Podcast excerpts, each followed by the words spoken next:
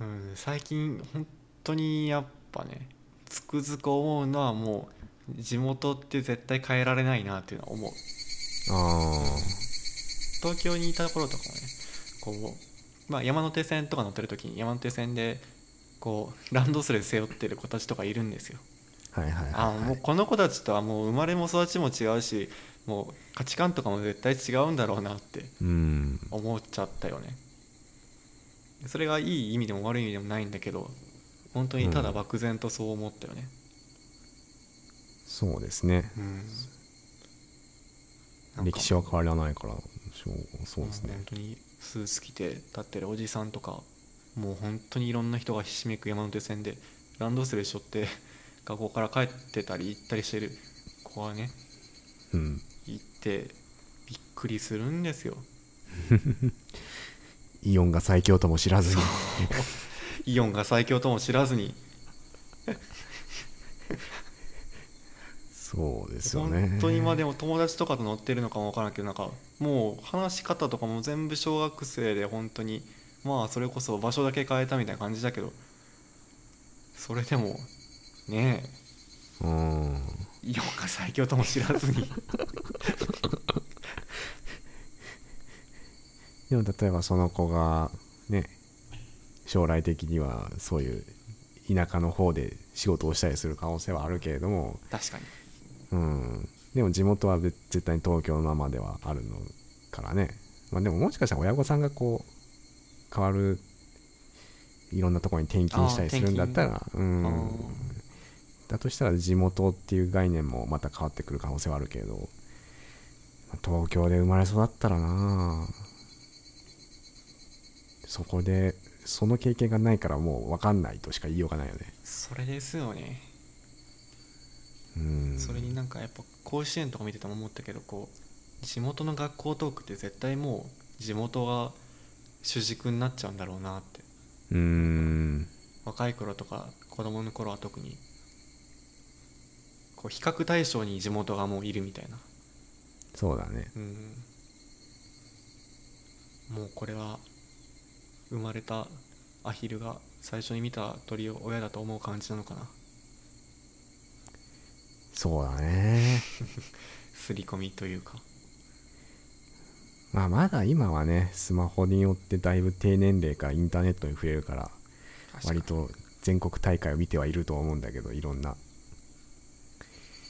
けどその地元というか、その土地までをそのインターネットから全て理解することはできないからね。もう大学時代にバイト先でさ、うんまあ、まあ飲食のバイトだったから別に高校生とかもいるんだよねはいだはかいらはいもう、はい。そこの東京生まれ東京育ちの高校生たちがさもう地元の制服トークで盛り上がってるのをはたから聞きながらあーなんかいいなってなってた もん絶対よそじゃ聞けない話じゃんもうこれうーん。別そうだねにねネットで好き込んで調べる変態でもないからさ、うんうんうんうんこういうのがポロッとなんかこう街中じゃないけど聞ける感じがやっぱ地元トークっていいんだなーってそれってもしかしたらそのバイトじゃないと味わえないかもね。確かにねある意味まあうんバイトで若い子たちの交流もあって、まあ、八王子っていう土地柄もあっただろうけどねそまあのまあまあ、住みやすいというか。ちょっと地元色が強いというか今の多分俺たちの年齢で仕事を行ってもまあ言ったらそういう人たちばっかりで東京に来た人たちばっかりでうん地元どこってなってあ近いねあははとかなるのは見えるけど、うん多分東京だけの人たちばっかりみたいな状況はない確かにねだろうなましてなんかもう年齢も上がっちゃって制服トークされても感まあまあまあまあけどやっぱその東京にあ今のそのえ愛媛にいて感じることとしてうんやっぱりみんなこう最近で言ったらその新田高校がうんうん甲子園に行ったことに対してみんなすごく敏感なわけよ、ああのーあの初めてうちの地元の高校で新田高校が出たってこう話してるけどうん多分東京でそんな話って絶対ないんじゃないかなあと思うー確かに大人だと特にねうんでも愛媛の大人たちは普通にその甲子園の話するけどさ確かに東京の人たちが多分その甲子園で例えば自分の地元の高校が出たんですよみたいな話うんとかやったらするかもしれんけど、みんなと共共通で東京のあの高校が出てすごいよねとかっていう話にはならない確んじゃかないにみんなこう田舎から来た人たちばっかりというかその東京以外の人たちばっかりだろうから,、そう考えるとそうだねだから本当に面白い土地だなって思ううなんそこそう考えると俺がバイトで得た経験でかかったのかもなそうだと思うないと思う地元奥っていう概念が確かにまあある意味そうだね若い世代の方が多いのかもねそういう地元奥まあねうんあと場所も限られてるのかななんか集まる場所じゃないけどそれこそうん高校生がバイトする先なんて地元じゃないとできないしなうんうんうんうんそうですよすげえ貴重な経験してるんじゃないその、うん俺は本当話ってに感動したもんだってあ、うん俺たちもしたわそんな話ってはいはいあどこどこ高校の制服かわいいねとか そんな話してるんだよねやっぱなんかブレザーが羨ましいとか学ランがかっこいいとかそういうなんか、ううんんまああと中身は別に変わんないんだよねっていうそうそ話うでそうそれこそね SNS とかも広まっていろんな世界簡単に見れるようになっちゃったけどやっぱり肌で感じることってなかなか少ないのかもねってそうですね思ったり思わなかったり現地でしか感じられないことはいっぱいあると思うんだよなまあ「井の中の蛙」って言葉あるじゃないですかうんうんあるねまあ、言ったら小さい世界しか知らないと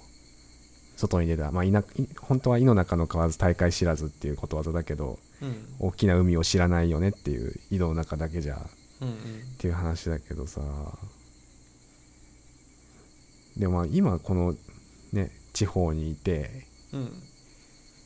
んでもある程度頑張ったとして東京に行ったら多分それは井の中の蛙状態になってるのかもしれないなとは思うんだけど。どかといって東京で仕事をしたところでそれもそれでまだ井の中の蛙状態だとは思うのよねうんうんうんそうだね別まにあ地方にもっとすごい人がいる可能性だってあるし、うんうんだから東京でいくらすごいからって言って東京なんだろうその人がすごいわけでもないしうんうん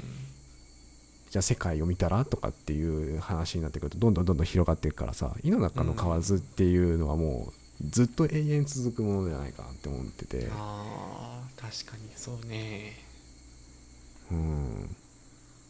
なんか人を、まあ、揶揄するというかなんか戒める意味でのことわざだけどうん多分ゴール自体はないんだよなっていうふうに思うんだよなそうだね最初の何者かになりたいみたいな話に戻ってきちゃうけどつながるっちゃつながるんだけどうんまあオイラは井の中にいるんだって思っとけばいいんじゃないかなって思うそうねしかないんじゃないかなだから常に新しいものとの出会いを楽しむというか、そう本当に上には上がいるもんねそうそうそう、んでその上っていう基準も言ったらい一個の何軸でしか見てない時で、別の軸で見たら自分がそう,、ね、そう確かになんか得意な方があでったりともまかさにわかるそれはうん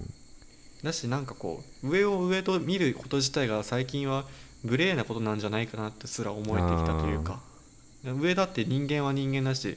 そうね例えば同じ年だったら同い年でも同じ年数生きてるわけなんだから別にこうねそうねうんとか思ったりはするねあそこの何者かになりたいって時に数字だけで比べたりすると本当に、うん多分気持ち的にしんどくなったりっていうのがめちゃくちゃあるんだろうなってだ思からもうう、これたちこれがもうね僕たち日本人が思っちゃうこう年齢を気にするとかそういうとこなのかもしれないねう、ん、ん同じ年齢なのにあの人はとか年下なのにあの子はとかそうねだからもう本当に環境にもよるしだから人間のスペックだけじゃなくて本当にいろんなことによって確かにやれることもやることの幅も変わってくるかならんか持ってるものじゃなくて持たざるもので見ちゃう感じそうねうん、うん